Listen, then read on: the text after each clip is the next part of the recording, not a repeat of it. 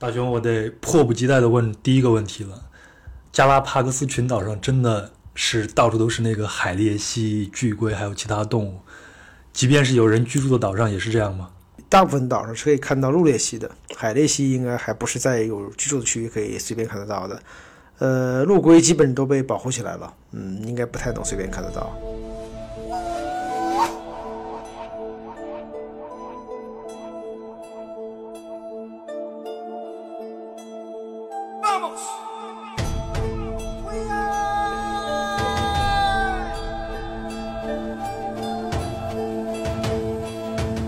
好，欢迎收听《环球声音游记·壮游者》，我是杨。那壮游者将在喜马拉雅 FM、苹果播客和云听 APP 里和您一起神游世界。如果您对节目有什么想法或者建议，请在评论栏里给我留言。也同样希望您能够转发、订阅和打星，非常感谢。那这一期我们的目的地是加拉帕戈斯群岛，请到的壮游者是大熊。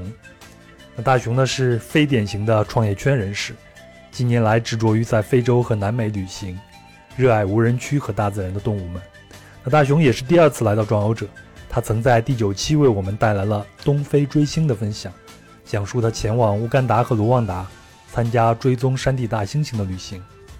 那本期呢，大雄将带领我们前往更为遥远的南美的厄瓜多尔，去往加拉帕戈斯群岛。加拉帕戈斯群岛呢，远离大陆，以拥有巨龟等珍奇动植物而闻名，被称为“活的生物进化博物馆”和海洋生物的大熔炉。那这里的奇特生物呢，更是激发了达尔文对物种起源的思考。那大雄将讲述他在这里旅行的一系列见闻。好了，我们出发吧。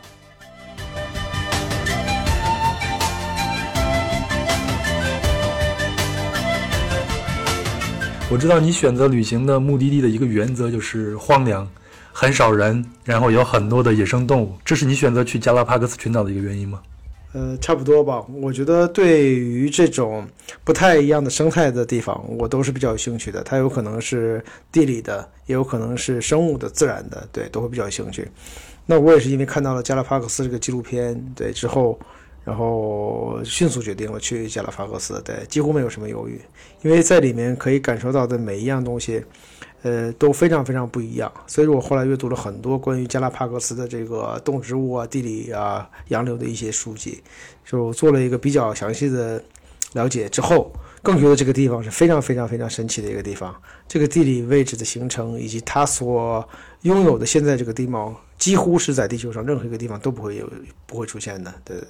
我们先说一下加拉帕戈斯的地理位置吧。大概，我相信有很多人都不知道加拉帕戈斯到底位于哪里。呃，对，加拉帕戈斯是属于厄瓜多尔，在整个南美西海岸的差不多一千公里的地方吧。它有十三个岛，差不多组成。对，还有很多的小岛。对，它是一个呃基于火山喷发的热点生成的一个小岛，所以它既有火山不断的喷发，也有不断的这个向东方向的漂移。对，这个是它整个呃在进化论形成过程当中非常非常重要的一个地理位置。对，嗯，如果它是群岛的话，现在大概有多少岛屿组成的加拉帕克斯群岛呢？呃，差不多有十三个主岛，然后还有一百多个小岛吧。哦，那么多。对对对对。但是有几个岛是可以住人的是吗？四个。只有四个岛是。呃，五印当中有个最大的叫那个圣克鲁斯岛，还有伊莎贝拉岛，还有个佛罗雷纳岛，呃，另一个我想不太起来了。对对，我稍微补充一下，如果你手头有地球仪的话，你就找到南美大陆的最左边，也就是最西边，靠近太平洋，然后你一直往上走，那是智利，然后再往上走呢是秘鲁，秘鲁的上头就是厄瓜多尔，那厄瓜多尔的西边。也就是往左边走，你再数出来一千公里，大概九百七十，准确的来说是九百七十公里那个位置，就是加拉帕戈斯群岛，它刚好在赤道之上，就是在那个地球仪中间那个红圈之上。好，那你到了加拉帕戈斯群岛，你在飞机上往下看的时候，你看到的是什么样的景象呢？啊，简直我觉得就是非常奇妙的一个景象。我觉得只有在。呃，马尔代夫的小飞机上，我们会看到一个个环礁，会有这种感觉。但是它非常像一个，尤其是那个最大的岛，叫伊莎贝拉岛，像非常像一只海马。这个景色在天上是可以完全看得到的。嗯，对像一只海马。对，就非常非常像。对，等一下我们可以稍微看一下那个图片。那加拉帕戈斯是如何形成的呢？呃，加拉帕戈斯呢是整个呃地球上非常奇特的一个地方。它先先现在先是一个火火山带，在海底有一个非常强的一个大陆架，它是这个板块。当这个板块被整个南门板块下压的时候，就有很多的压力出来，这样就会有很多的火山口喷发出来了，火山点。它不但在不停的喷发火山的时候，它整个的岛是由从西向东一直在不停的移动的。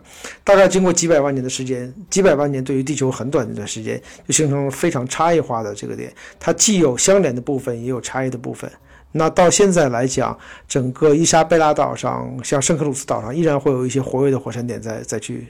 我印象当中，好像最后一次大规模的喷发应该是在一五年，一五年有一次大规模的喷发。对，那现在这个火山是不是还？呃，现在这些岛啊，是不是还在慢慢的在移动呢？是的，大概每年会有几厘米的这个方向在移动吧。所以我们我们每一年过去看的景象，严格意义上来说，都跟去年是不一样的。最起码地理位置都不太一样了。对，这个非常有意思，因为呃，厄瓜多尔还有一个非常非常有意思的气象，就是厄尔尼诺现象。就是每年当厄尔尼诺现象发生的时候，整个岛上的生物都会有一些发生样这样的变化，甚至有人会量海鬣蜥，它会变长或者变短。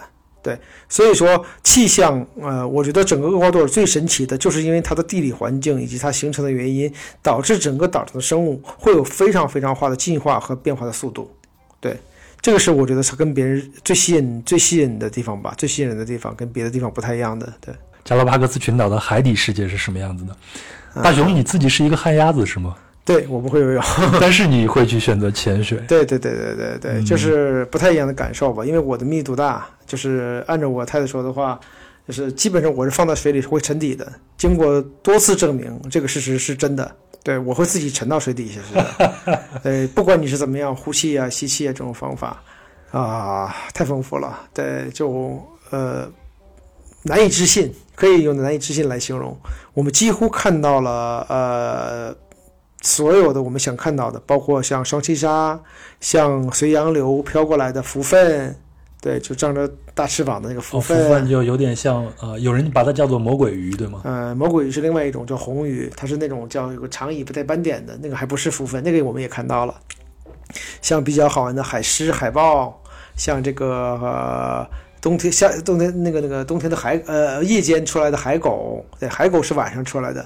然后像、呃不会飞的鸬鹚，还有加拉帕克斯的绿龟，还有这个环企鹅，对，几乎都看到了。嗯，对，那企鹅是非常有意思一点，它是一个赤道企鹅，对吗？没。错。嗯，它赤道企鹅是一个和你比如我们像熟悉的南极上的企鹅，包括南非的企鹅，包括新西兰这些企鹅，它们会有什么样的区别吗？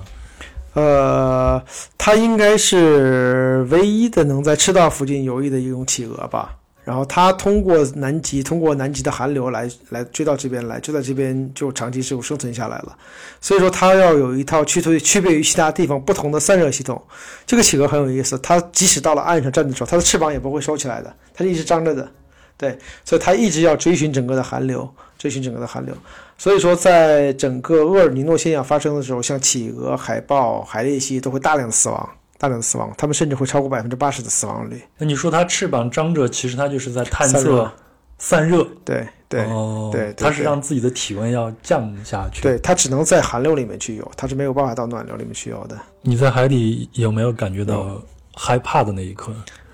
呃，有紧张的一刻，有紧张的一刻，就吹头鲨，呃呃，成群的游过来的时候，我是紧张的。虽然它几乎不会攻击人吧，但是还是会紧张的。呃，垂头鲨那个地方几乎是不能潜水的，基本上如果你没有一百五十平的潜水的这种经验的话，是不太建议去潜的。而且一般的潜导也不太会敢带你去那个地方，因为那个地方是两股洋流交汇的地方，会非常非常的强。呃，风险是超过普通的潜水的。呃，虽然有平潜的会去，所以说呢，我们是在那个地方用浮潜的方式。那浮潜的方式其实看到的概率就会变得很小，但是我们那个导游很有经验，他非常的有经验，他甚至可以跑到海底上，跑到一个鲨鱼窝里面抓，把鲨鱼给拽出来。对，所以他会说，嗯，今天的天气有可能我们会看到水头鲨，所以我们就在那个暗礁的旁边，用浮潜的方式在跟着导向导一点点跑。对，然后突然的时候就会有一只、两只、三只，然后就一群，嗯，反正几十只是有吧。哇，对，几十只是有吧。这个群体应该在整个是是整个海洋当中，呃，最大的一个群体，差不多有五六百只。对，那整个伊莎贝拉岛的话，也是大家，呃，最容易看得到双髻鲨的地方。那也有一些科研机构说说，为什么这些鲨鱼会在这边？对，你会看到，在这个季节当中是它们的繁殖季节，那个雌的鲨鱼会在中间，周围全部是雄性的鲨鱼。然后当他们完成这个这个交配之后，对，找到这个这个心仪的对象之后，他们会深潜，大概会下潜到水下三百米的地方。对，呃，我曾经看过一些文章和纪录片，说从来没有人看到过锤头鲨的生宝宝。很多人开玩笑说，哦，它会不会难产？对，但是很很不巧的是，呃，我的确看到过，但并不是呃通过相。旁人的拍摄，而是在加州的海滩上，一个年轻的一个美国人拽着他的尾巴，把他的拽到岸上来，他在岸上就直接生到那个小的鲨鱼宝宝。我不知道你看没看过这个视频？没有。对，就直接在岸上就生出来了。哇！对，然后很多人在旁边围观。对，呃，看到这个的时候呢，就我还是有点心酸的。对，因为双髻鲨在在在海上应该会非常非常多。曾经在呃在。呃，中国也非常容易见得到，甚至在三亚的海鲜市场也曾经大量的看到过锤头鲨。对，那呃，由于过度的捕食吧，大概百分之八十的锤头鲨已经消失掉了。对，这样子。那你看到这么多的锤头鲨在你身下慢慢的游过来的时候，你有没有一点紧张呢？有紧张的，呼吸会非常明显的感觉出来紧张，然后呃。有一点想追又不太敢，因为那个地方跟别的地方不太一样，它不是那种很浅的那种那种沙滩，对，它是那种岛礁，所以说稍微往里一游的时候，就会有非常明显的那种洋流的感觉，然后就会有很强的这种，呃，很深的那种那种海底，就一眼看不进去的，对。简单来说，就是一个悬崖峭壁，海底的一个悬崖峭壁。没错，没错，对。嗯，那也就是说你在旁边看着它可能是蓝色的，但是你游到那个上头里面往下面看，它就变成黑色的了。是的，你刚才描述的这个让我都感觉到有一点点小小的紧张，因为我对海下世界是充满了好奇，但又非常非常的恐惧的。嗯，那我们俩有点像 所以咱还是透口气，咱们上大陆上看一看。你游了那么多的岛屿，每一个岛屿你刚才也说了，都会有一些非常独特的一些生物。我们就来聊一聊这些陆地上的这些生物。我们先聊一聊啊，蓝角尖鸟，对吧？我没有叫错名字吧？这可能是我们在纪录片里边看到最有趣的动物之一了。对，嗯，这个是在每个岛上都能看到的吗？不是，对我印象当中，呃，大部分岛都是看不太到的。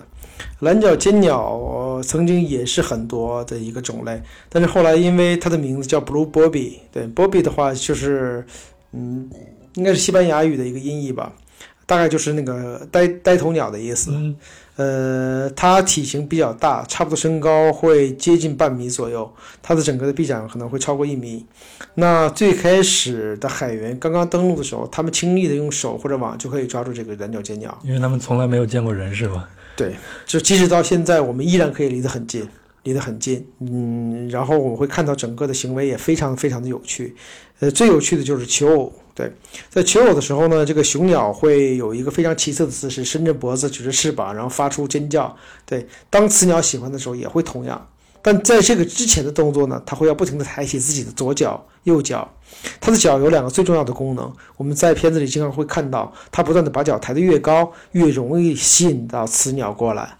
但是其实它的脚还有另外一个重要的功能，就是它从天上飞下来降落的时候，它会把两只脚举到胸前，然后把蹼张开。像降落伞一样起到减速的作用，是一个阻力器。对，一般很少有人会讲到这个点。对，这个也非常非常，我只看到它是怎么做的，其他的尖鸟也没有这么做。我们看到有三种尖鸟会比较常见，还有一种叫纳斯卡尖鸟，还有一种叫做这个呃红红红角尖鸟，它们的行为会完全不一样。我们看到纳斯卡尖鸟和蓝角尖鸟里面。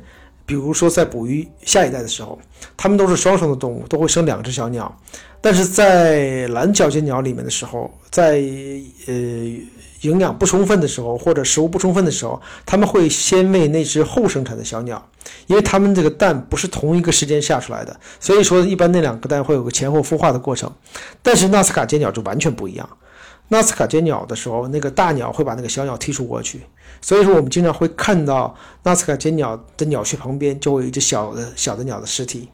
所以它一它只抚养一只，它？抚养一只，而且只有纳斯卡尖鸟是这样的。嗯，呃，很多人也猜测这个会跟环境有很大的关系。这也是物竞天择的一种方式吧？呃，很奇怪，就是除非这个只鸟它经历过什么事情，或者它知道它的成功的概率达不到一个，所以它只会保最强壮的那只鸟。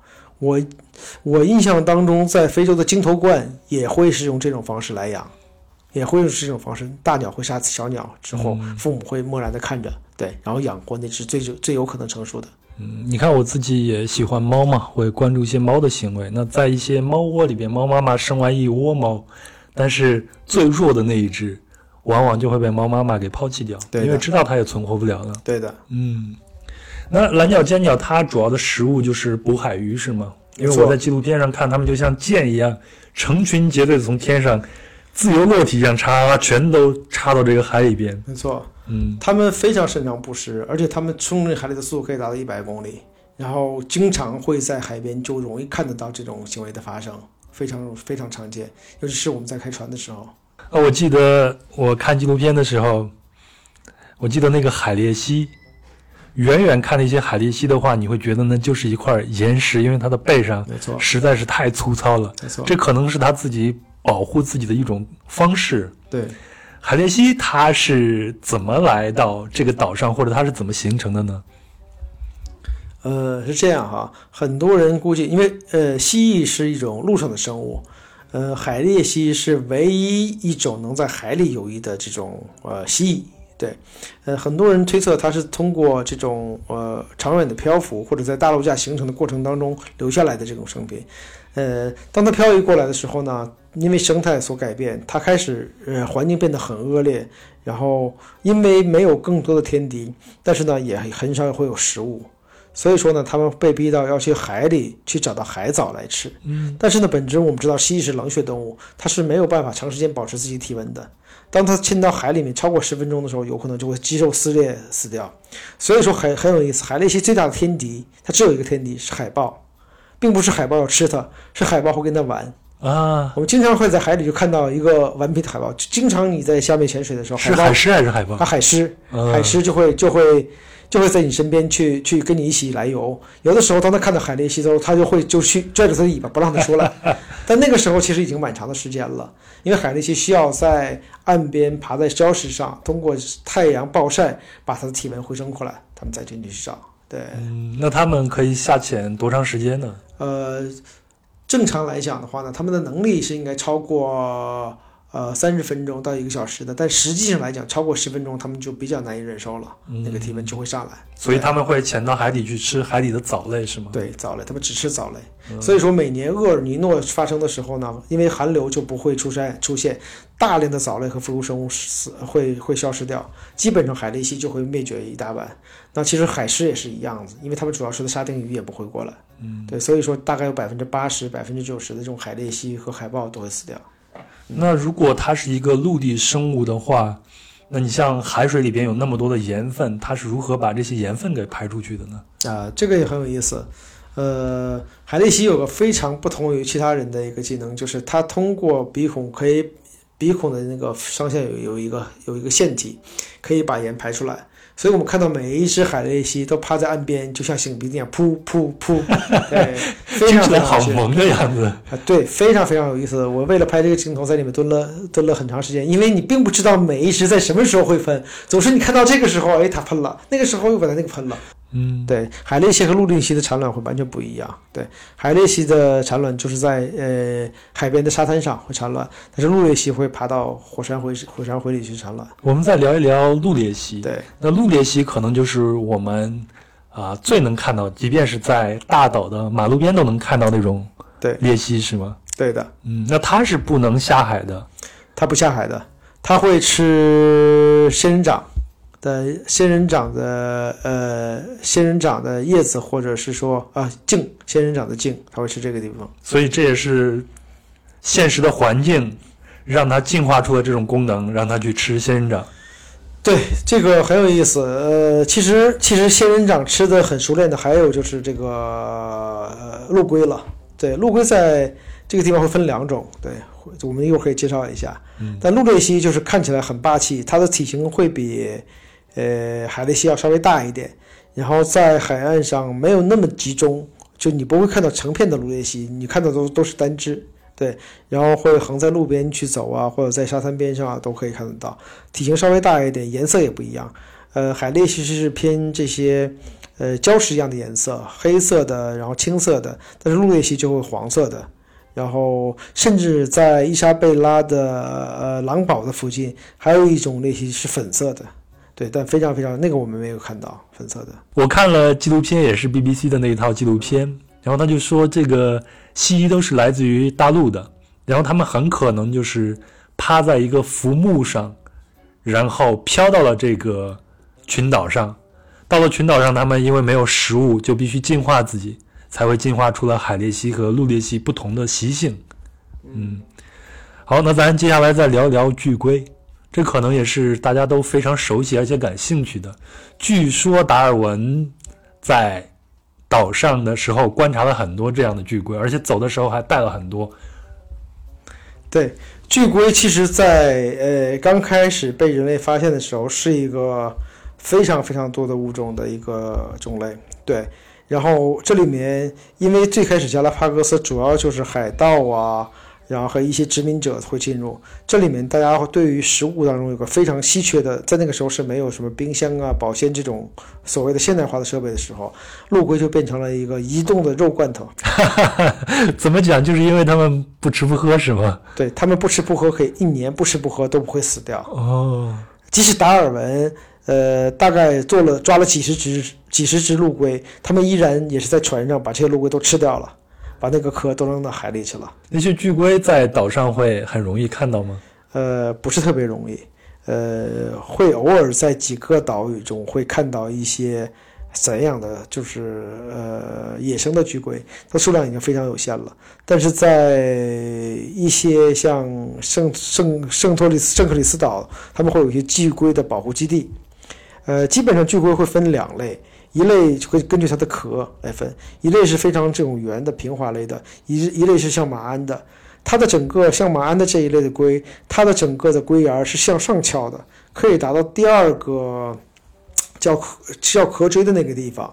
呃，很奇怪，这个是我们刻意问到了那个导游，因为你去圣克里斯岛的话，首先会经过一个呃象龟的一个保护基地。呃，里面刚进去就会摆几个不同的龟壳，很小的朋友就会爬进去，小朋友爬进去会觉得非常好玩。然后我们就就会第一个问题说，为什么这些龟壳会有这么大的差异？他说这个就是进进一当进化当中非常大的差异，因为有一些海拔比较高的地方的陆龟，比如说大概在八九百米以上，就会有很多的树林啊、茂密的草丛啊，它们更多的是在这种草丛当中攀爬，所以它的龟壳的话呢，主要防止一些植物的刮伤，它会更圆润。它主要是在下面来爬，但是呢，在海拔低的地方，这些陆龟没有更多的食物和水呃和水的时候，他们会去什么？会吃仙人掌。嗯，那就要求下面吃完就吃上面，就跟。就跟长颈鹿一样，它们脖子会越来越长，越来越长，越来越长，越来越长。然后它们的壳也会发生改变，从圆圆的壳变成了之后开始两边收缩，中间抬起，像马鞍这样的形状。哦，这是因为为了方便它的脖子更好的伸出，是吗？没错，对，这是两个最大的一种形态。对，基本上在加拉帕克斯看到的每一个生物，我们都能找到它进化的依据和理由出来。这个是里面非常非常有意思的地方。不管你看到的加拉帕克斯鹰啊、蓝脚尖鸟啊、猫头短耳猫头鹰啊，它们所有的行为、它们所有的功能，甚至都跟它们的同类会发生完全不一样的变化。这个是我们在其他地方看不太到的。在普通我们这些各大洲的这些大陆上，我们看到同一类种的呃生物，它的大概的行为几乎是一样的。但是在加拉帕戈斯，即使你在不同岛上，同一这个物种的行为也会非常非常的不一样。比如刚才我们说的纳斯卡尖鸟和蓝角千鸟，对它就会非常不一样的行为。那我们还会看到更多的呃一些一些雀类或者鸟类，它们就更加不一样了。对，嗯，那你像这个巨龟，我看的数据上说，它们可能要重达两百五十公斤左右。大的最大的那是，对。嗯，那你们看到都是这样大的，还是普通大小呢？呃，大的会多一点，其实，在野生当中会小一点，差不多都在一百公斤左右吧。嗯，我们比喻一下，一个巨龟跟一个成年人或者一个小孩比起来，呃，一个五六岁的小孩可以趴在那个龟壳里面，就如果平趴的话，是完全可以趴进两个小孩的；如果叠爬的话，能三到四个，就这么大。哦，太有意思了。那还有一种鸟是有一个大的一个喉囊，红色的军舰鸟，哦，那叫军舰鸟，对我忘了它名字了。对，军舰鸟，嗯，呃，军舰鸟也很有意思，也是也是它好像也会跳那种求偶舞，是吗？对，它主要主要不是跳舞，它会从天空中发把这个鼓起气来，用气囊鼓起气来，然后向天空中展示。这个时候，死鸟在天空中就会下来，就会选。呃，基本上只有最大的、叫声最响的、最鲜艳的颜色才能吸引到雌鸟。但雌鸟下来之后呢，并不是马上就能结配对成功。这个时候，其他的雄鸟依然会来抢，呃，是有可能会被抢走的，有可能会被抢走的。但一 旦交配交配一次真不容易。对，一旦这个雌鸟认定你了，它会帮你一起来打打击外边的侵略者的。但如果它没有很认真你的时候，是容易被勾引走的。对，这个情景我们也看到了，就非常非常的有趣。嗯，嗯，那他们就是先把自己的喉囊给它鼓起来，对，然后就像一个大的气红色的气球一样挂在自己的脖子上没，错没错然后就冲着天空鸣叫。没错，就这个样子。那雌鸟就在天上一直在盘旋在飞，对对对，然后看到中意的再飞下来，没错，然后再帮它一起打架。对对对哇，听起来好神仙眷侣的感觉。是这样。嗯，那还有那个信天翁，一直是被当做爱情的一个象征，是对吗？对，嗯，你有没有看到信天翁？有看到，就是我们经常会在呃嗯捕鱼期或者是在这些其他海鸟捕鱼的时候，我们看到信天翁会去抢夺一些其他的鸟，因为信天翁它的臂展很长，然后它的飞得又很高，对，所以说它会它的羽毛也不是特别适合去潜水的。因为它最大的风险会会会因为水打湿翅膀而掉到掉到水里去，所以它们基本上会很轻的在在捞一些水面的一些食物，比如说一些海豹或者海豚把鱼群赶到水上的时候，或者是在一些其他的海鸟在钓到鱼的时候，他们会进行这种抢夺的行为。嗯，所以我想象它们就像蜻蜓蜻蜓掠水一样，嗯，就是用爪子或者是他们的喙把那个鱼给叼上对天上。对对对，拿嘴叼。嗯，那好像它们一次飞就能飞六个月左右。对，就是信天翁是一种，应该是目前上唯一的能够从海平面一直飞到四千米高度的一种鸟。对，它可以借助像我们的那个无动力伞一样，它是不停的在找上升的气流，甚至在气流上升的时候，它是可以睡觉的。我们说它飞的时间长，它是可以在天上一边飞一边睡觉的，左右脑不停的睡。在双脑都有开始睡的时候，就是在找到上升气流持续上升的时候，它可以持续上升，持续上升。它也是唯一一种的话，能够会利用云找到气流的一种鸟类。对哦，所以说，在这加拉帕戈斯，我们觉得动物就好像突然都有了智慧一样，它们不但能适应环境的变化，甚至还有一些会非常善于使用工具。比如说，一些海狮会把黄鳍金枪鱼赶到这个一个小的海滩里面去，一个海湾里面去，然后逐一去捕食。对，那嗯这是个有协这种协同的行为，在海狮里面，其他地方是没有没有见过这样的。那我们甚至会看到一种鸟类，它会拿树枝去把树呃啄木鸟，它会把树枝里的虫用树枝把那个虫子给捅出来。所以它是用喙叼着一个树枝，对然后再去捅。对，它不但会叼那个树枝，它也知道哪个树枝是不是合适的，把不合适的地方给剪断，对，捅出来之后吃掉，哇、简直太聪明那它就。会用工具了呀，对的，所以它应该是属于智人啊。现在 呃，其实我们还看到在，其实我们看到很多的动物都可以使用工具，甚至我看 Discovery 的片子啊，BBC 的片子，一只鱼当吃一只贝壳的时候，它会利用石头去砸那个贝壳，它把那个贝壳往石头上去甩，然后那个贝壳碎掉之后，它就吃，也开始鱼都会使用工具，那不用说鸟了，嗯，对吧？那在加拉帕戈斯群岛上的这些生物，它们组成了一个食物链。嗯，那彼此除了是天敌的关系以外，它可能还有互相依附的这样的一个关系，是吗？呃，在加拉帕戈斯这种依附的关系，更多是在海里面会出现到。呃，比如说在伊莎贝拉岛还有一个鱼叫翻车鱼，那个翻车鱼大概会有两到三米长，两到三米的一个大的圆形的鱼，就像一个大的圆形的桌面一样立在立在海里头。对，像呃。呃，所有的鱼类都会有叫寄生虫嘛，包括双金鲨也是一样，就会有有一些专门清理寄生虫的一些小鱼会在这个地方。那比如说，呃呃，在海豹或者陆海鬣蜥身上就会有小的蜥蜴，它会吃海豹或者海鬣蜥身上的苍蝇。嗯，对，我们经常会看到海鬣蜥的头顶就趴着另外一只小的蜥蜴，两个人一直一直望着海。对这个这个我也拍到了一些照片，也很有意思。那那个小的蜥蜴其实是会捕捉它身上的一些苍蝇，包括它也会吃海豹身上的苍蝇，这都是属于共生的一些体系。对，这个我在呃非洲的大草原上见过同样的景象，是一只长颈鹿。嗯长颈鹿的肚子下头倒挂着一只小鸟，对这个小鸟会从长颈鹿身上会去呃吃它的寄生虫啊，或者是其他一些东西。对，啊，好有意思。那你在那边还有没有看到其他你觉得值得分享的动物呢？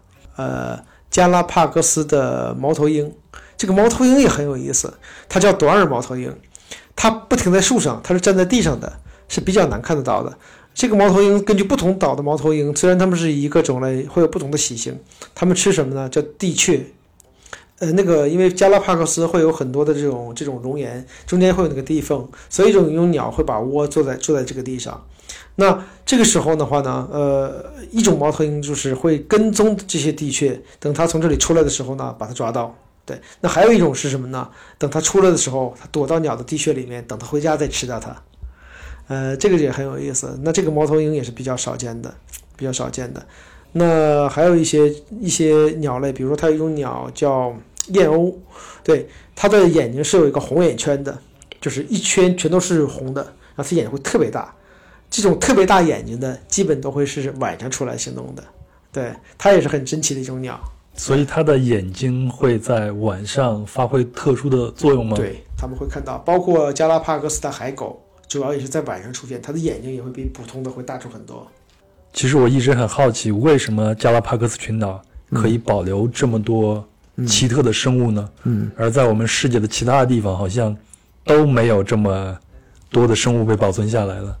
呃，我觉得还是跟它的地理构造有很大的关系吧，因为它是在一个活跃的火山的板块上面，那不定的不停的有这种火山的漂移啊，不停的这个岛会出现自西向东漂移，然后再沉入海底，这么一个循环的过程，在这几百万年来一直发生。这种情况几乎是在呃地球上唯一唯一的，还是一个。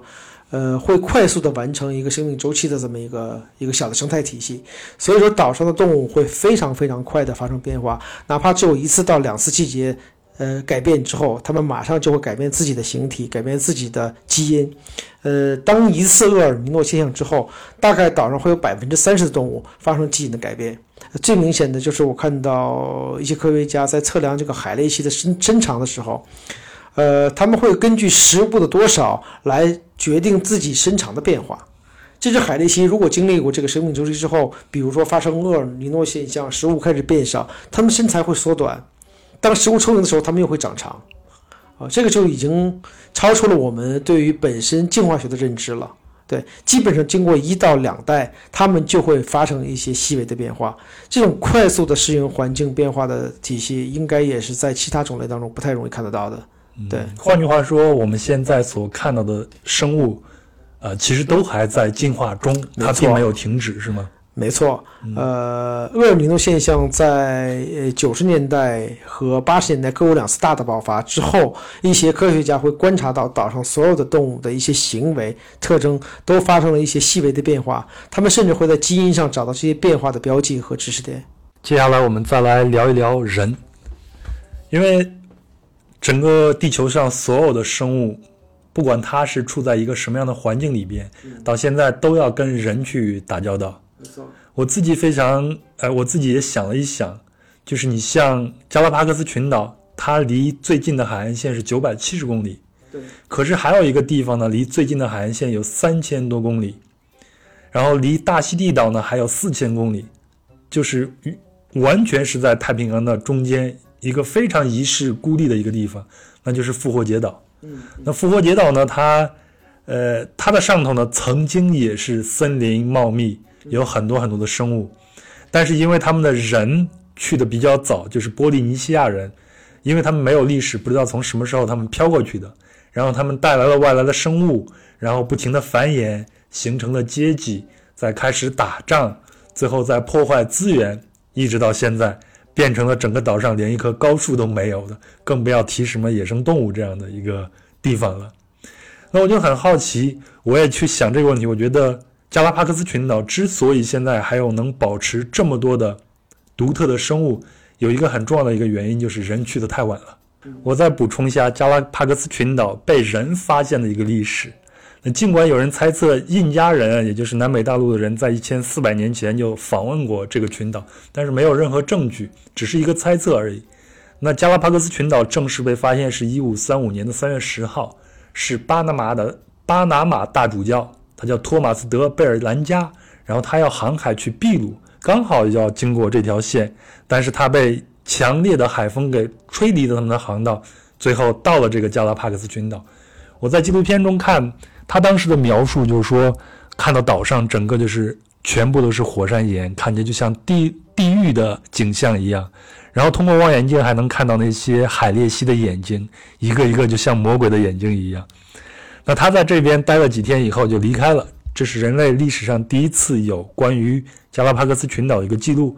那一五七零年呢，一个荷兰的测绘学家就绘制了该岛的地图，并把它命名为龟岛。再接下来呢，就是被海盗给青睐，就成为他们藏匿海盗的战利品的一些地方。呃，然后西班牙的西班牙的船只，然后他们去南美大陆抢来的那黄金呀、白银呀，也会在这个地方去窝赃。岛上真正有人长期居住，已经是一百八十年以前的事情了。所以，加拉帕戈斯群岛比复活节岛幸运的一点就是人去的很晚。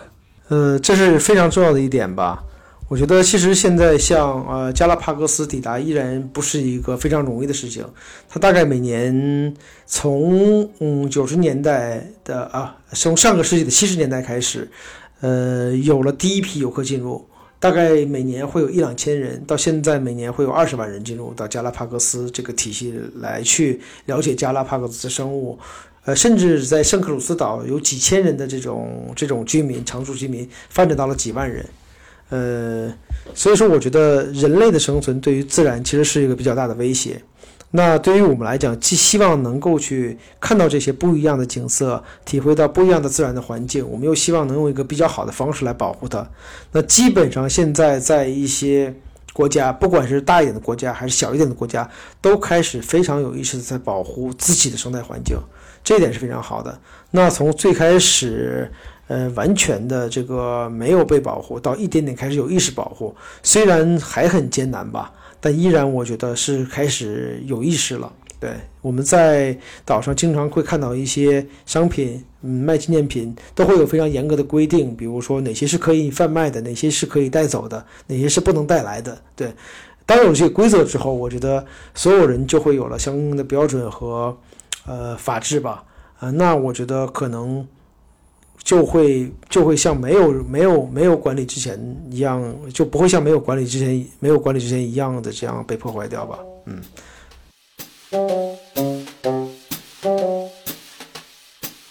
讲到加拉帕戈斯群岛，就不能不讲达尔文。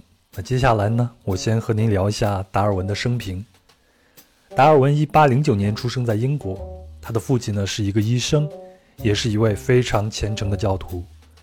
那达尔文在学校里边非常喜欢阅读，会读莎士比亚的戏剧，也会读《世界奇观》这样的书。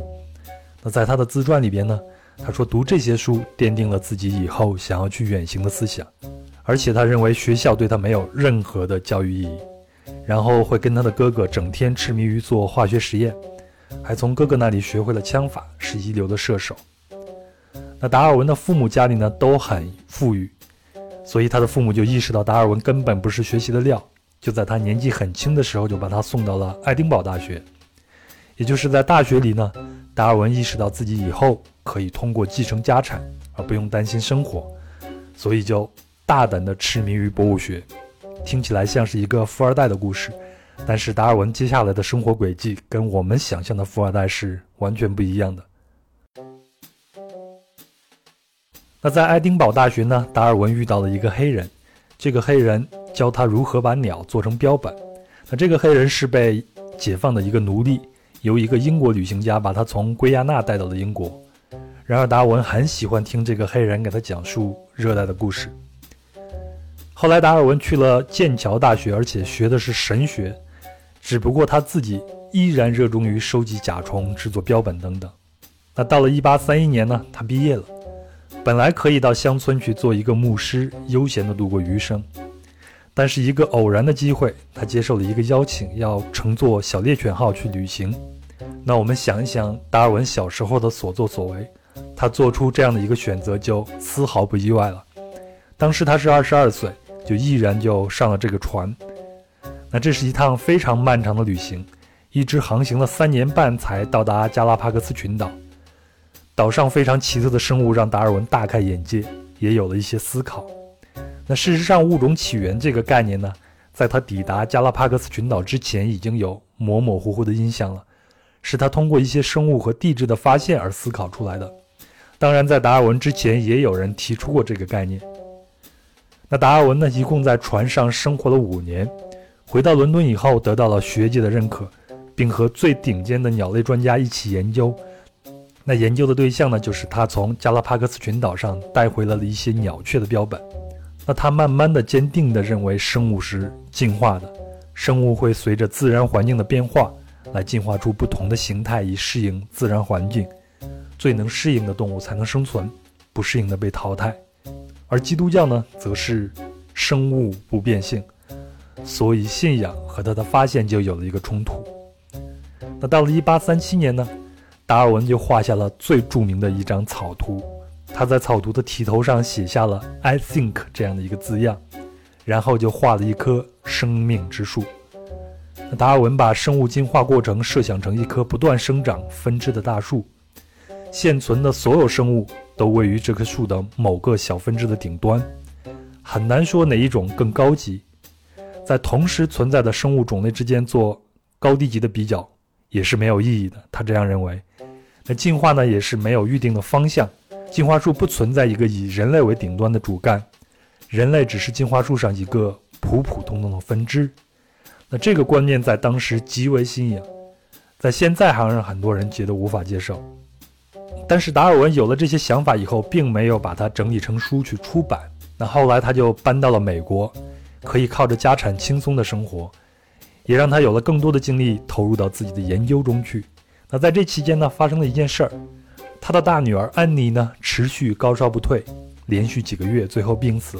那在达尔文看来，安妮的死恰恰是进化论的一种必然结果。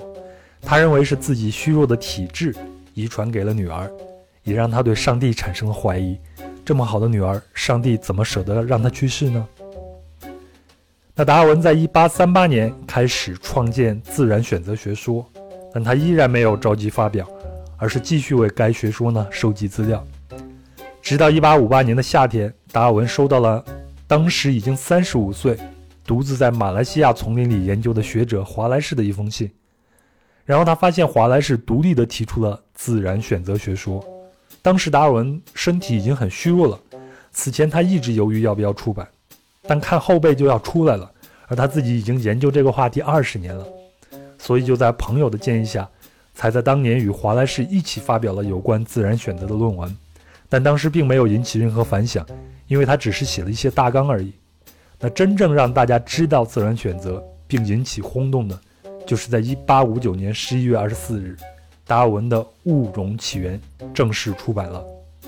这本书在当时可谓石破天惊，教会和科学界还在牛津组织了一场辩论，当时有700人参加。当时有另一位生物学家，进化论的支持者托马斯·亨利·赫胥黎，也就是后来的文学家赫胥黎的爷爷，就力挺达尔文。但教会的人就说：“难道你愿意被人说你的祖父是一只猴子吗？”那老赫胥黎就说：“我宁愿我的祖父是一只猴子，也不愿意一个人可以无端的连书都没有看就嘲笑科学。”那当时在现场的达尔文航海时代所乘坐的小猎犬号的船长也来了，他当时非常的后悔，不就是自己带着达尔文得到了这个邪恶的学说吗？所以五年后，这位船长就自杀了。那达尔文虽然饱受争议，但他的进化论给当时的人们理解世界起源打开了另外一个窗口。那在最后呢，我也要引用一下方舟子对达尔文的评价。方舟子是这样说的：在达尔文时代，并没有可以替代他的人。如果没有达尔文，进化论的创建至少还得等待一代人的时间，而且不太可能由某个人石破天惊的独创，而会由多人集体努力逐渐形成。毕竟，达尔文是科学史上罕见的思想巨人，只有牛顿、爱因斯坦可与之比肩。前头呢，我八卦了达尔文的生平。那我现在想知道的是，加拉帕戈斯因为达尔文而为人所知，但是一些人会认为达尔文就是在加拉帕戈斯悟出了进化论，然后写出了物种起源。那到底是这样吗？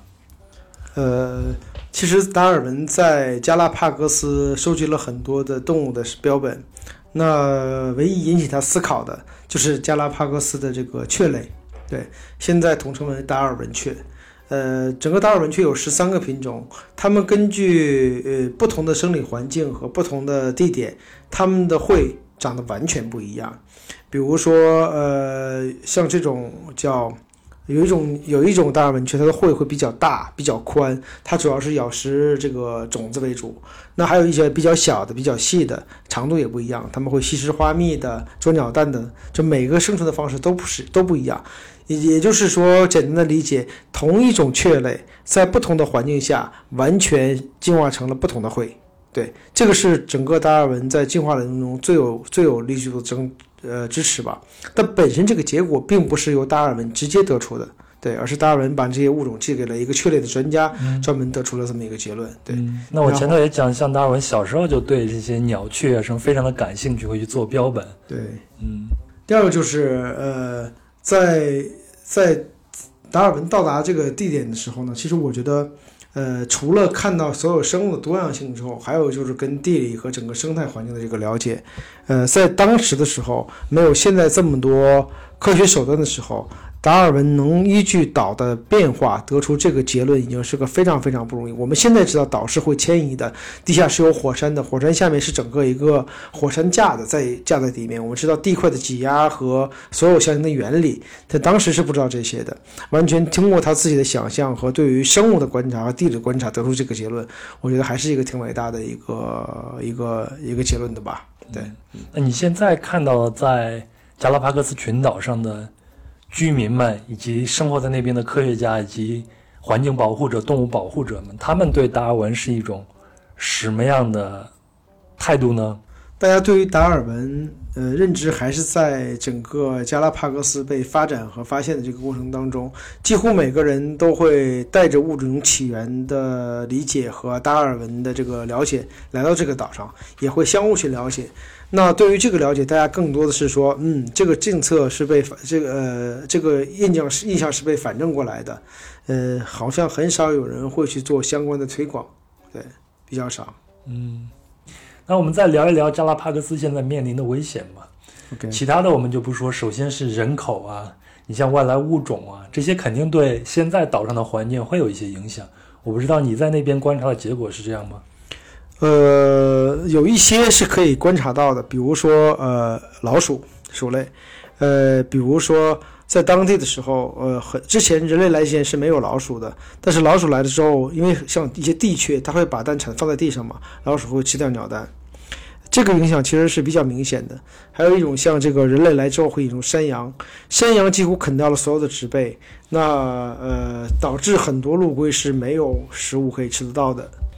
呃，甚至政府开始派直升机来射杀山羊。对，呃，应该在圣克鲁斯岛所有的山羊大概有几万只全部被射杀掉了。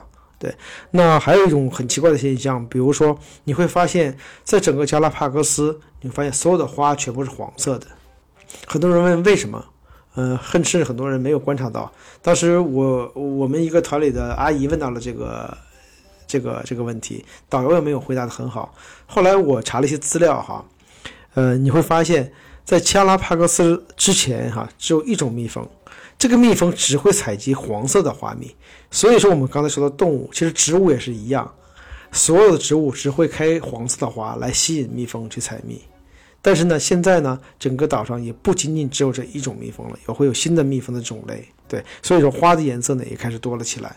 这个其实都是由于一些外来物种，由于人也好啊，生物也好，大部分是人的因素所带来对于当代当代的这种呃非直接的破坏，或者是非故意性的破坏。那那些捕猎、捕杀和呃和。呃，以这些动物为为为材料的，那就更更不可取了。当然，我们知道厄瓜多尔还有一个非常重要的事情，就是曾经一堆渔民在厄瓜多尔捞了很多的鲨鱼，被厄瓜多尔厄厄瓜多尔的政府把整个船扣掉的这个事情。那是中国渔民呗？对，那应该是二零一六年左右的消息了。没错，对，就是一六一七年吧，我去之前发生的这个事情。对，嗯，那你像旅游业，旅游业一方面能给这个。当地的目的地能带来很多的益处，这是毋庸置疑的。对，但是旅游业同样会带来更多的，比如像污染这个问题。你在岛上看到的这样方面的情况是怎么样的呢？我觉得还是挺，就不说岛上吧，就我们那一只一只船每天排出的污物，就会在后面形成一个还蛮长的油污的一个漂流的，很多的鱼呀生物就会围在后面去跟关注这个。嗯，那我现在看来，在这些呃旅游公司。并没有特别注意到这一点，呃，还有一些海豹，由于像圣克鲁斯岛上有个特别主有名的景点，就是它会有一个渔船回来，有个专门卖的鱼市，在这个鱼市上面是特别有名，是因为每次鱼市开业的时候，会有几只海狮就蹲在那个地方要这个鱼吃，对，甚至被当地变成了一个景点，那也是因为周围的环境被破坏掉，导致这些海狮是没有办法在边上捕到它们需要的食物。才会出现这样的情况。那也就意味着这些海狮，它们下一步进化就是要进入到城市里边和人一起生活，很有可能。所以很有可能它们接下来的生态会慢慢的发生另外一种变化了。没错，嗯，所以整个加拉帕戈斯群岛上所有的生物可能都在慢慢的发生在一种变化了。对，呃，我觉得，呃，最有意思的是说，它变化的周期和频率会非常快，并不是像我们想经过千万年的变化，甚至是在短短的十年、五年当中，它们就会有非常非常明确的变化。那目前在整个研究加拉帕克斯的一些学术的文章当中，几乎都是把整个变化看到整个生物变化的周期和时间会缩得越来越短。咱们前头聊那么多动物，最后我想聊一聊孤独的乔治。OK，一听这个名字就。觉得有一种苍凉感。呃，加拉帕戈斯这个群岛的呃名字就取决于这个龟，叫龟岛，龟之岛。对。然后它是在刚才说到了，在在一五三五年被这个殖民者所发现的。那主要就是上面生产的大量的陆龟，对，叫加拉帕戈斯陆龟，也叫加拉帕戈斯的象龟。对，曾经我们以为它是呃不同的亚种，但是经过后面很多人发现，它们其实是同一个亚种，只是在行为上面出现了非常大的差异。对，那在这些岛屿当中，有一个岛叫平塔岛，它会有一种独特的陆龟。我就是我刚才说到的这种，呃，比较低缓地带当中的话，这种安形的龟。对它的它的硬壳是安形的，它的这种龟主要是以这种呃仙人掌为主的一种一种生物，所以它就是那种伸长了脖子要尽量往高处去吃仙人掌的陆龟。因为它在很低嘛，很低端，越是海拔低的陆龟越容易被物种所侵袭掉。那这种这种移动的肉罐头就会被所有人去去去用掉。那即使是达尔文带这些龟的时候，回到回到带了大概四十多只龟，对，也有说三十多只的，也没有完全带着活的生物回去。呃，这里就刚才说到了，说陆龟是怎么来到这个这个大陆的？比较一个成型的说法，就是在我们知道秘鲁洋流也叫红宝洋流，在这个洋流的推动下，这个陆龟在海上漂呃几个月之后，才会到达千里之外的这个这个呃加拉帕戈斯，嗯，就是从海里漂几个月的意思。我们虽然看陆龟有两百五十公斤重，或者是一百公斤重，其实它们在海里漂起来是比较容易的，比较容易的。对，所以说它们因为比较长嘛，能不吃不喝的生存生成数月之久，就这种是比较比较容易出来的。那其实这个乔治呢，我们说到了，其实在一二年的时候，对加拉斯帕克斯的公园里面，这个这个应该是六月份，呃，乔治就死掉了。为什么他活了将近一个世纪，在这边死掉之后会引起大家的比较多的关注？我们甚至在岛上看到了加拉呃乔治那个标本，对，他的标本就在那个地方。那个标本在一个孤独的小屋子里面，因为它要恒温恒湿，对，然后保存的非常的好。那又能怎么样呢？它已经死掉了，对。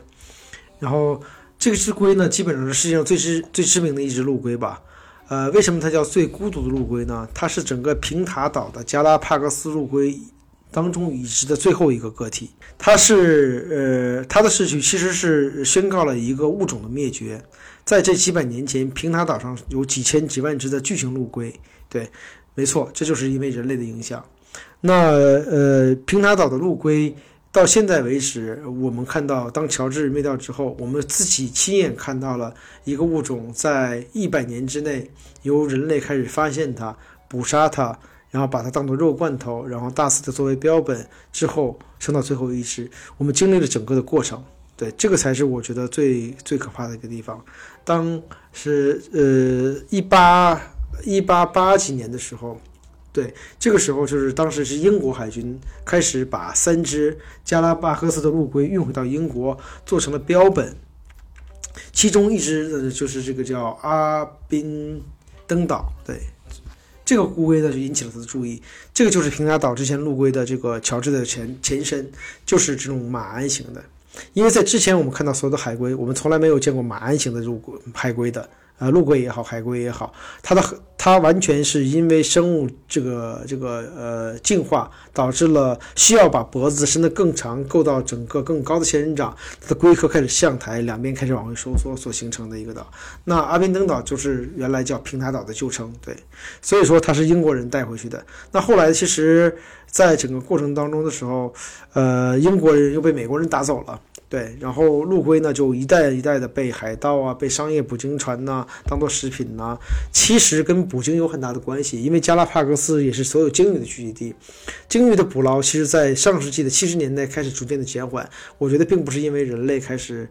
呃，怜悯海怜悯鲸，也不是因为什么鲸鱼协会，是因为说石油的出现替代了鲸的油的油脂，所造成了是呃替代品的更多，那没有那么多的需求，成本变得更高，所以才会使鲸鱼保护下来。对，这样子。那基本上呃这几百年来，大概整个呃加拉帕戈斯群岛有二十万只陆龟是完全被人类吃掉的。为什么它叫孤独的乔治呢？我印象中他好像曾经给他寻找配偶，是吗？对，就是其实曾经有一次给它配种成功了，产下了十几颗蛋，是跟一只其他品种的龟，但是这十几只质量都不太好，没有收获。其实我们在这个博物馆里看到孤独乔治的这个这个标本的时候，呃，并没有我的内心没有那么的震撼吧。对，首先第一个来讲，在整个岛上，我们其实看到那个乌陆龟的养殖场里还是蛮多的陆龟的，其实没有特别深的感受到整个物种灭绝的这个这个感觉。第二个来讲呢，呃，就是呃，之所以说孤独，我觉得跟他的身材有一些关系，因为在这个呃一百岁的龟里面，它算是壮年，它的龟不是特别大，但是它整个的身形是比普通一百年的龟要稍微瘦小一点的。呃，孤独的乔治在在平塔岛的这个物种灭绝之后的话呢，就人类开始有一些反思，是我们亲眼的看到一个物种慢慢慢慢的在人类环境中死去。其实，在现在同样情况的还有白犀牛，对吧？也是同样的问题。对，那呃，这个其实对于人的震撼，其实才是最最大的。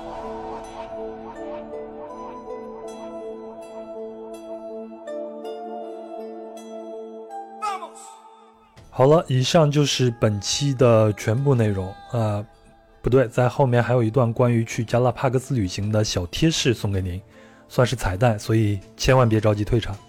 那在这儿还是要提醒一下，如果您喜欢本期的节目，请顺手转发给身边的朋友，这样才能够让更多的人知道壮游者的存在。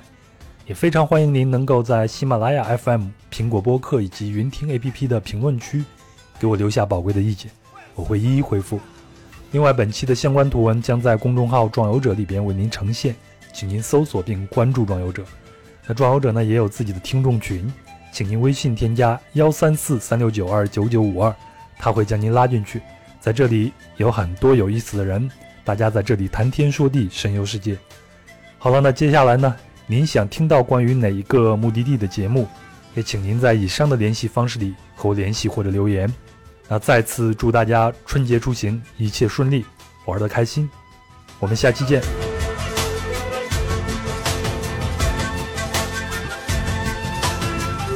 呃，基本上呢，在加拉帕戈斯的之前呢，你要可能要准备三个事情。第一个就是你要知道去那边去做什么，比如说有沙滩，有火山，呃，火山地区的这个徒步，还有潜水，这三个项目是你一定要准备好的。基于这三个项目，你要有一些这样的准备。对，第二个就是季节，季节它其实分为两个季节，六到十一月是旱季，然后十一月到第二年的五月是雨季。那在旱季的时候呢，天气是比较干爽的，但几乎不太会下雨，对，但是会有雾出来。那十二月到五月就会进入雨季了，会潮湿，会温暖。它主要是由红宝这个寒流带来的这个秘鲁的这个冷空气所导致的。虽然经常会有雨吧，但它会一般下午的时候和晚上才会下。对，所以说阳光白天还是好的。但不管你去什么时候呢，就是加拉帕戈斯，你准备的东西应该几乎都是一样的，跟季节没有必然的关系。那刚才说到第一就是防晒霜，对吧？呃，紫外线会特超级强，而且海水会反射整个紫外线，导致人会经常容易晒晒伤。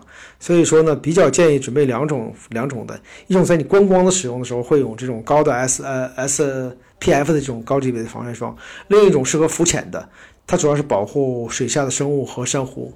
虽然在整个加拉帕戈斯只有一个岛还有活珊瑚了，对，呃，但不管怎么样吧，就是防晒霜用最大的。然后加强物理的防晒，对。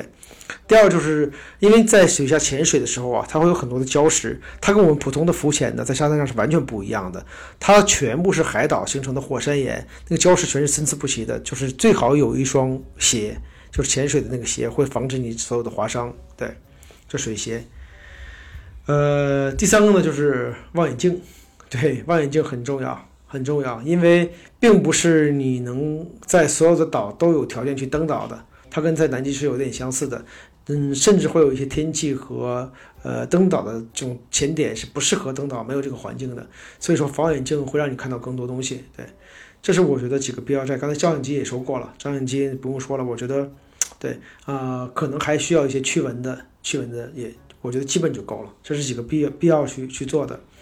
那说到怎么去到达这个，刚才我们也补一下啊，只有通过基多到这个机场巴尔特拉机场，巴尔特拉机场对，也就是在圣克鲁斯岛的北部，然后岛呢有个有个港叫达约拉港，对，从这个港口其实就可以去往各个各个地方去了，对，呃，去加拉帕戈斯之前其实要有两笔费用会发，第一批就是这个呃公园的入场费。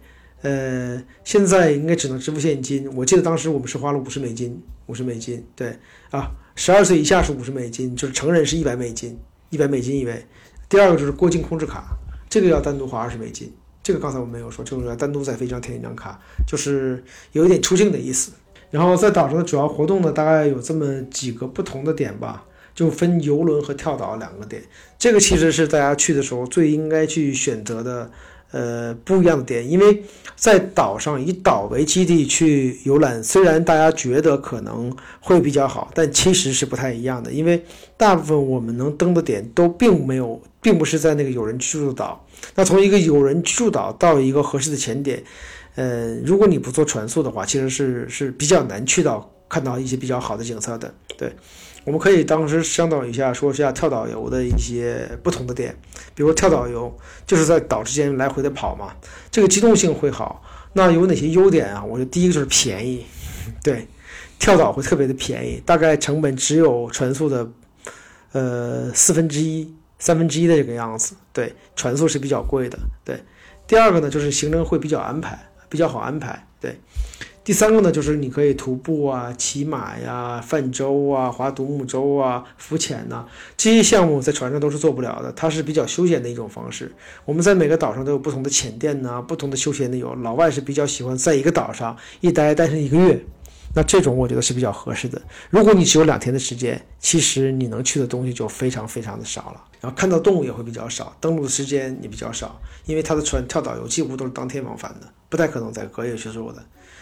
第二个就是酒店，对，呃，我们四个地方可以住人，一个就是伊莎贝拉岛、圣克鲁斯岛，然后圣克里斯托瓦岛，还有一个就是佛罗雷纳岛，对，然后呃，基本上只有这四个岛之外可以住一些人，其他的地方就不太能住的人。但大部分人会住在圣克鲁斯岛，圣克鲁斯岛会是人最多的一个地方。对，酒店就价格就很差别了，便宜的有十几美金的，贵的有几百美金的，都会都会都会有，就是看预算来了。对，但是基本上花三十到五十美金可以找到一个有空调的，然后有卫有有有浴室的地方，就还是比较容易的。那跳岛的行程安排呢？就是我们当时在跳岛游和呃船检上面就了解了非常非常多。那我看你的目的了，就是第一个来讲，呃，毕竟我们在春节期间到一趟南美的时间是相对有限的，我们没有办法在那边住到一个月以上的时间，所以说呢，跳岛会基本上呃。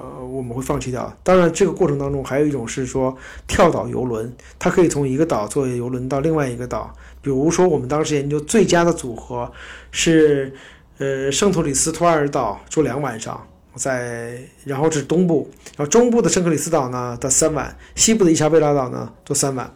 这个是比较合理的三个岛，那我们能差不多看到船潜中百分之七八十的这种景色和动物。就一日游在这个岛上到底去去哪些岛呢？比如说圣克圣克鲁斯岛是游人最多的地方，这里面可以去圣达菲岛啊、广场岛啊这些不同的岛，它看到的场景和呃动物都会是不太一样的，对。比如说，在这个呃呃阿约拉港，就是圣托里圣克里斯呃圣克鲁斯岛的一个小镇，它非常适合看这个野生动物，呃野生的动植物，对，比如说海鬣蜥啊、海狮啊，呃就能看得到，还有那个招潮蟹。然后呢，呃这些岛呢就会有不同的景色，比如说呃伊莎贝拉岛也是比较有名的一个岛，对，呃。伊莎贝拉岛的大部分旅行呢，其实都是在在城镇当中做步行的穿梭，对。然后，但是伊莎贝拉岛呢，主要有三个大块，它会从圣克鲁斯岛有固定的游轮会去，一般人会有一到两天的行程。比如说，你可以去火山，呃，在伊莎贝拉岛是有三个大的火山，在它的嗯北部、中部和南南部，对，都会有。那最北部的那狼堡和呃。最南部的呃那个火山我忘了叫什么，它还其实还是活火山，对活火山。然后就是呃伊莎贝拉岛还有个火雷鸟公园，可以看到火雷鸟。还有就是它有个巨龟保护中心是可以看得到的，对。呃圣托里斯尔岛呢，呃主要的方法就是可以可以直接飞过去，第一站就是刚才我说的那个可以去去就飞机场这个这个的这个小岛，对。大差不多从圣克鲁斯坐过去船就比较远，有。一到两个小时，对它的航不轮船的班次都是比较固定的。嗯，这个岛上呢也会有一个巨龟的保护中心。基本上我们有巨龟可以看到看到岛的地方，都会有那种巨龟的保护中心。然后它有个非常有意思，就火山火山岩的熔岩洞。那个熔岩洞里面，我们可以看到海水灌进来、灌出去，我们会看到一些海狮，会看到一些大鱼在里面游来游去。对，所以说呢，基本上呃，跳岛游呢是一个可以看固定景点的地方，然后呢也会比较的费用低，然后但是你对行程的规划要很细致。然后要提前做好很多的，像 Booking 上面都是可以订到酒店的，嗯，但是我依然依然建议在资金充裕的情况下，还是选择这个船潜，船潜会非常的好。那游轮呢，就会首先你要看这个季节，因为潜水跟季节有很大的关系。对，像呃十二月第就每年的十二月到第二年的五月，它是雨季。这个时候温度会比较爽，大概呃有二十五六度的样子吧。这个时候去的时候呢，水温是比较合适的，然后水面相对是平静的，比较适合浮潜和潜水。呃，所以说呢，这个跟我们的春节是比较对应的一个时间点。对，六到十一月呢就会是旱季。呃，大家觉得雨季会冷，旱季会热，正好相反，它的旱季是冷的。水温只有二十二度左右，它只主要是由这个这个这个红宝洋流这个寒流秘鲁的洋流来主导的一个季节。这个时候呢，就是你将发现整个岛上最多的这个动物和鸟类可能会看到的更多一些。对，所以说呢，我们当时是选择这个船，那艘船叫尼莫，尼莫。我们提前会找旅行社规划好了所有的线路和每个线路当中可能会看到的动物，我们都会有个提前的规划。呃，向导会最大的可能性保证每天两次左右的登陆，保证你能看到想看到的这些动物。所以它会有呃水下的向导和水上的向导两种。水下的向导会去先去看动物的分布的情况，啊，看动物是不是有可能出现。比如说我们看到这个呃双鳍鲨的时候，就会有一个向导先去说，嗯，今天有可能会来到这里，因为他们看到了一两只。呃，双髻鲨很有意思，呃，它会以这个岛为中心，在整个方圆两百到五百公里的范围内游弋，游弋，而且它们是成群的，成群的。呃，这种情况的话是比较不太容易见得到的，差不多。呃，但伊莎贝拉岛依然是全世界最容易看得到双髻鲨的地方，差不多十次里面可能有一一半的时间，一半的时间是可以看得到的。对，然后第二就是你找什么船哈，这里就要有一个选择，大船呢很稳，但是人多，对，呃，最大的可以坐一百多人，两百人的也会有，但是呢，这种就会比较比较不太容易。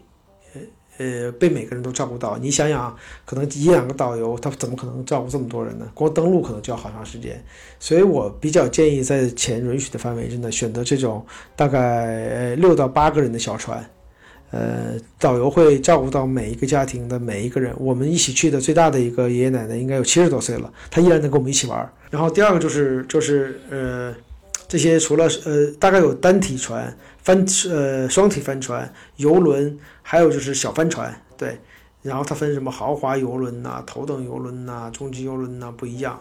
我们是选择的一个双桅杆的小帆船，对我个人觉得体验还是挺好的。你也可以坐在甲板上看各种东西啊，然后看星星啊，都是可以的。然后时间自我自己的时间也是比较宽裕的，舒适度会差一点。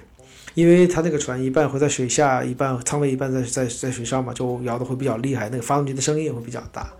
但我个人觉得，如果我能忍受，我觉得大部分人应该都是可以的。